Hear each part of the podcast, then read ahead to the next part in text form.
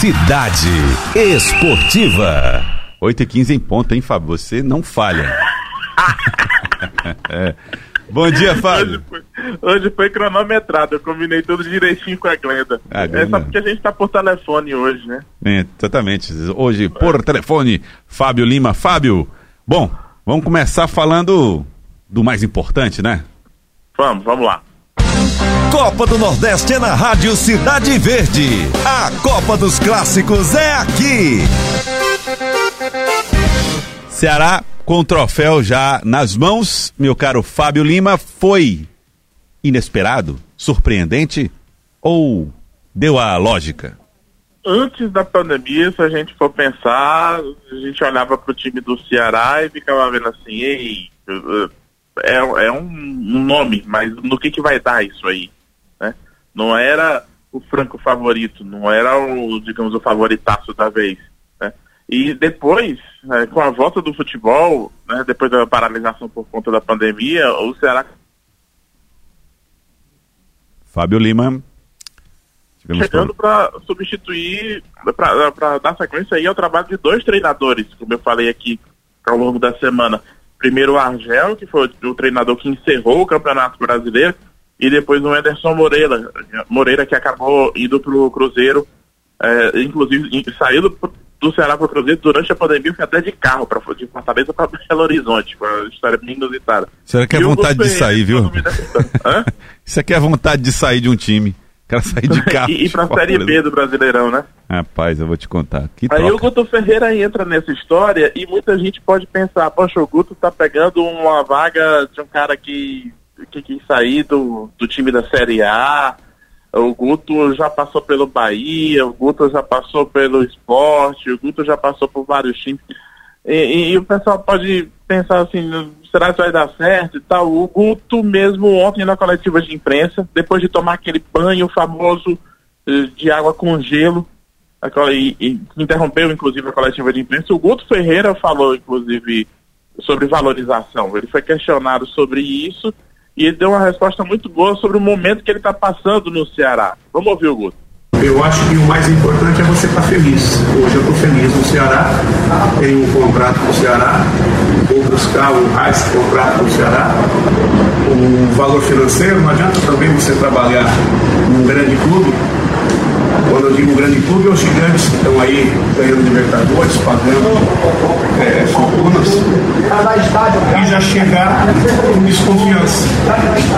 No Ceará a gente chegou e desde o primeiro instante as pessoas confiaram na gente. E o que eu realizei aqui, não realizei sozinho, quem realizou os jogadores. A gente contribuiu para tudo isso.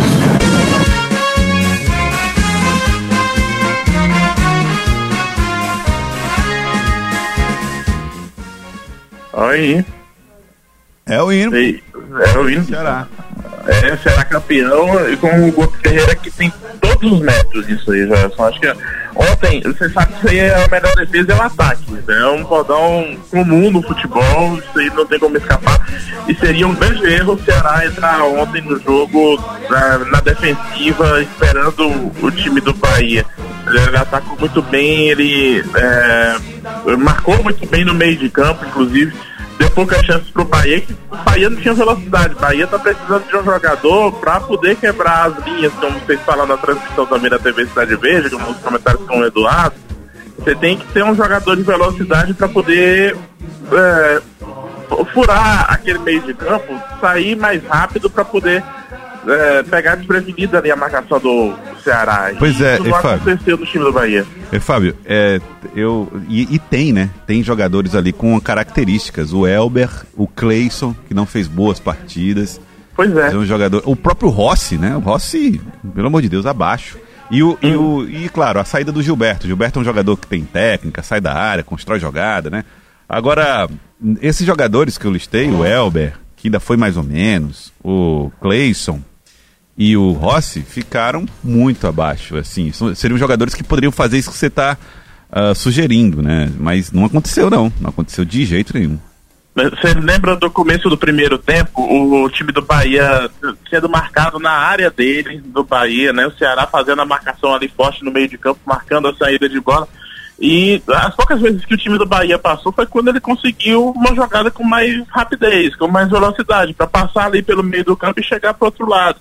Isso para metade do segundo tempo o Bahia conseguiu fazer mais e até chegou a ter umas chances, mas é, poucas chances realmente efetivas de gol, né? Bahia é que eu esperava que tivesse alguma forma de surpreender, algo para poder fazer um, um, impacto na partida, a gente teve ações de impacto mais da torcida do Bahia, que fez carreata. Sim. Que, é, que as coisas da pandemia, assim, que me emocionam, cara. O, a torcida do Bahia, todo mundo de carro, que está acostumado a fazer uma festa no meio da rua e não pode, mas foi todo mundo de carro, cercando o ônibus do hotel até o estádio.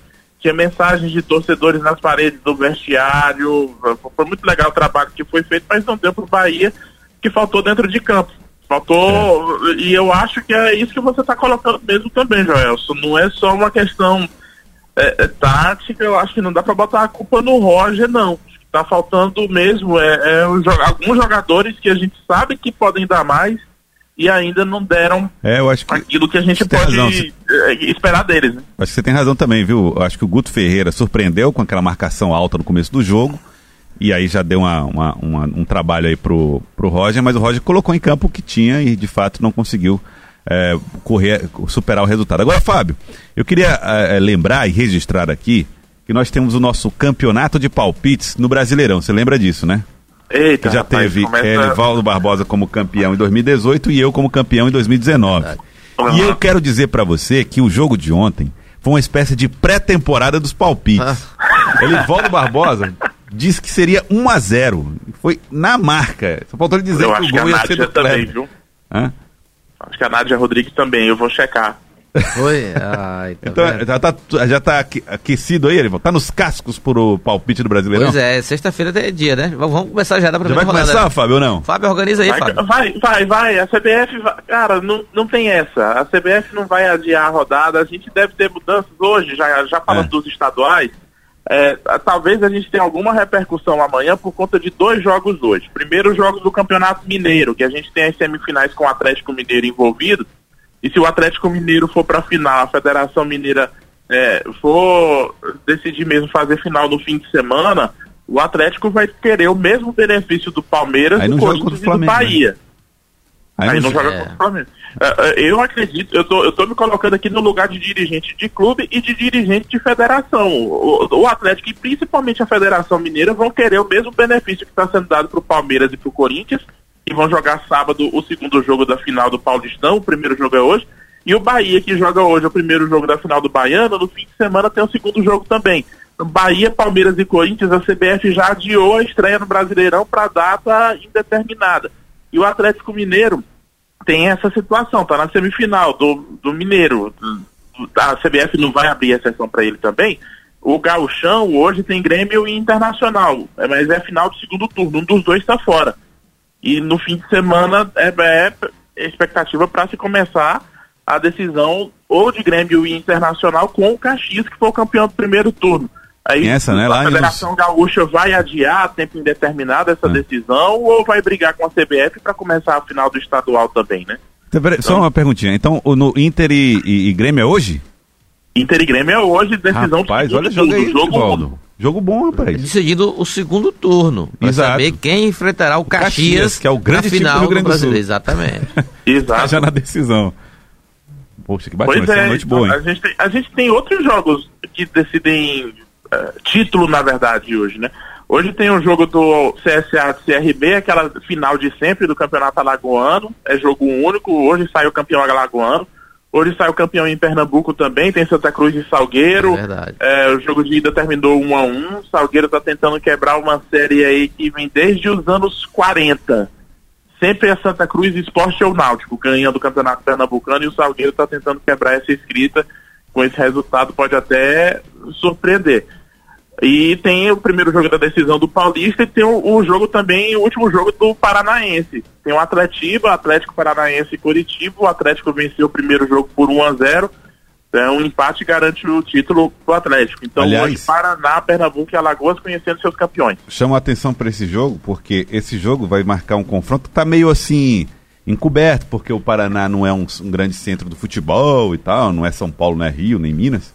Mas grandes times montados por Dorival Júnior no Atlético Paranaense e Barroca no Curitiba, hein? É um exatamente. É, exatamente. O Curitiba Botafogo, voltando para a Série A do Brasileirão. O Curitiba, é. como é? Desculpa, Fábio, perdi. Ah. O Curitiba voltando para a Série A do Brasileirão e o Atlético Paranaense com o Dorival, que muita gente critica pela passagem por outros clubes, mas é, que tem não só um, um, elenco bom no Atlético Paranaense, como, como um exemplo. O presidente do Ceará recentemente deu uma entrevista e disse que o, o Atlético Paranaense é um exemplo que o Ceará está tentando seguir de formar um estilo de futebol desde a base de ter a comissão técnica trabalhando desde a base ao longo dos anos uh, com uh, jogadores que vão se adaptando ao estilo de jogo e manter isso e não mudar ao longo dos anos. Fazer esse trabalho pode até mudar treinador, mas a essência continua a mesma e a base formada se adapta facilmente no time principal e vai formando jogadores que podem ser comercializados no futuro. Isso está acontecendo com o Atlético. O Atlético conseguiu títulos nacionais recentemente e é um exemplo para os clubes do Nordeste também, tanto que o Ceará já admitiu que está se mirando no Atlético. Então, o Atlético é um time que você não pode nunca no futebol brasileiro nos próximos anos, acho que por um bom tempo, é, deixar de lado uh, como um clube que pode dar muito trabalho, um clube que pode ficar lá em cima, brigando sempre por Libertadores. É um, é um caso para ficar de olho mesmo nos clubes do Paraná. É, já é um time de médio para grande, né? Sim, já tem uma força. Já foi campeão brasileiro, vamos lembrar, né? brasileiro, né? exatamente. Isso. 99, me parece. É o atual campeão, se não me engano, campeão da, da Sul-Americana. É o atual campeão da Sul-Americana. Queria ser campeão da, da Recopa, mas aí, é, aí, é aí, aí, não dá, né? aí, aí, também queria demais. É. Campeão da Copa do Brasil. Campeão da Copa é, do Brasil. Eliminou o Flamengo, hein? Eliminou o Flamengo, foi. foi. Flamengo é, Jorge Jesus. A estreia do Jorge Jesus, parece. foi. Estreou tropeçando no é, Atlético. Mas e aí, Fábio? Vamos falar de Palmeiras também. Hoje tem, tem derby. Hoje tem o derby. Hoje é. tem Corinthians e Palmeiras, é o primeiro jogo da decisão. A Federação Paulista botou panos quentes naquela discussão envolvendo a questão dos testes de Covid-19, né? Não, não, adianta nem eu ficar enchendo o saco falando dessa história, né? Já tá tudo bagunçado mesmo, mas enfim. O fato é que hoje a gente tem é, o clássico decidindo o, o primeiro jogo da decisão do Campeonato Paulista. É, o Felipe Melo deve ser um desfalque certo no time do Palmeiras, um desfalque importante, fez até gol nessa reta final já do Campeonato Paulista. E o Corinthians está meio que mordido nas coletivas de imprensa nessa semana, que os jogadores é, concederam entrevista, os jogadores do Corinthians que concederam entrevista do Corinthians estavam meio que chateados com depois que descobriram que os jogadores do Palmeiras não estavam fazendo isolamento. Jogadores do Corinthians estão longe da família há duas semanas e tem jogador, inclusive, que tem filho recém-nascido e não está indo para casa para ver o filho recém-nascido. E quando surgiu a notícia de que os jogadores do Palmeiras estavam seguindo um protocolo diferente do que era o, o do regulamento e estavam indo para casa para depois voltarem de casa para fazer teste, uh, o time do Corinthians ficou chateado, o elenco do Corinthians ficou chateado. E, e isso deu a entender ontem nas entrevistas do Corinthians que foi essa pressão dos jogadores que acabou fazendo a diretoria do Corinthians dizer que não ia mais fazer teste, porque o Palmeiras estava descumprindo o protocolo e tudo mais, e gerou toda aquela confusão que eu ainda acho que foi muito boba e desnecessária nessa véspera de clássico. Mas pode ser um grande jogo, eu acho que o Palmeiras está muito, ah, como vou dizer, pragmático. O Luxemburgo está muito preocupado de ganhar o jogo, né? de ganhar a partida, não está preocupado ainda e desenvolver um, um bom futebol, até é. porque tem que resolver a questão do Dudu, da saída do Dudu, né? E o Corinthians já está no lucro porque estava candidato ao rebaixamento antes da pandemia. É verdade. Né? É, se conquistar o título já vai ser muito pro time do Corinthians. Fábio, é, e, e já risco aqui, hein? O melhor jogador do Corinthians em campo será o Cássio. Vai ser pressão para cima daquele gol. e por falar em São Paulo, ontem pelo campeonato do interior, deu Bragantino. É, pô. 1 a 0. Futebol caipira, como eles costumam chamar lá da turma do interior de São Paulo. Deu Bragantino. 1x0. 1x0, Bragantino campeão do interior do, do Guarani. Então a gente vai ter Corinthians e Palmeiras na final. Mirassol do interior e Ponte Preta ali um vai ser terceiro e outro quarto colocado e o campeão do interior que é o quinto colocado é o Bragantino. Aliás, falando em, em Mirassol, pra gente terminando, já estamos aqui estouradíssimos, mas Fábio, o, ontem o, o Matheus Rocha, piauiense, anunciou a saída dele do Mirassol vai pro oeste de São Paulo disputar a Série B. O que reforça para mim que a ideia dele de assinar com um time como o Mirassol para disputar o Campeonato Paulista é, reforça que o Campeonato Paulista realmente deve ser vitrine, uh, por ser ainda um campeonato estadual muito forte no país, para poder é, é, mostrar o futebol dos jogadores para eles conseguirem coisa melhor na, na sequência da temporada. O Matheus Rocha é um cara que vem da base do Palmeiras, uh, saiu da base do Palmeiras para o Vitória, disputou a Série B do Vitória no ano que não foi muito bom para o Leão Baiano, aí depois foi para o Mirassol. Muita gente estranhou, poxa, foi, vai para o Mirassol? vai disputa o Campeonato Paulista e depois do Campeonato Paulista vai ter uma oportunidade melhor. E agora no Oeste, né, da Série B, como foi anunciado ontem pelo Herbert na TV Cidade Verde, é, vai disputar de novo a Série B do Brasileirão. Boa sorte para o Matheus, que possa fazer uma boa temporada e alçar grandes voos aí. Fazer aí. um grande futebol. Aliás, Série B que está voltando, amanhã a gente fala mais de Série B do Brasileirão. Tá bom, eu faço uma listinha dos jogadores piauienses que vão disputar a Série B e a gente faz um panorama dessa volta do Brasileirão em tempos de pandemia. Combinado, Fábio. Bom dia para você, Fábio. Grande abraço, hein? Até amanhã. Abraço, até amanhã.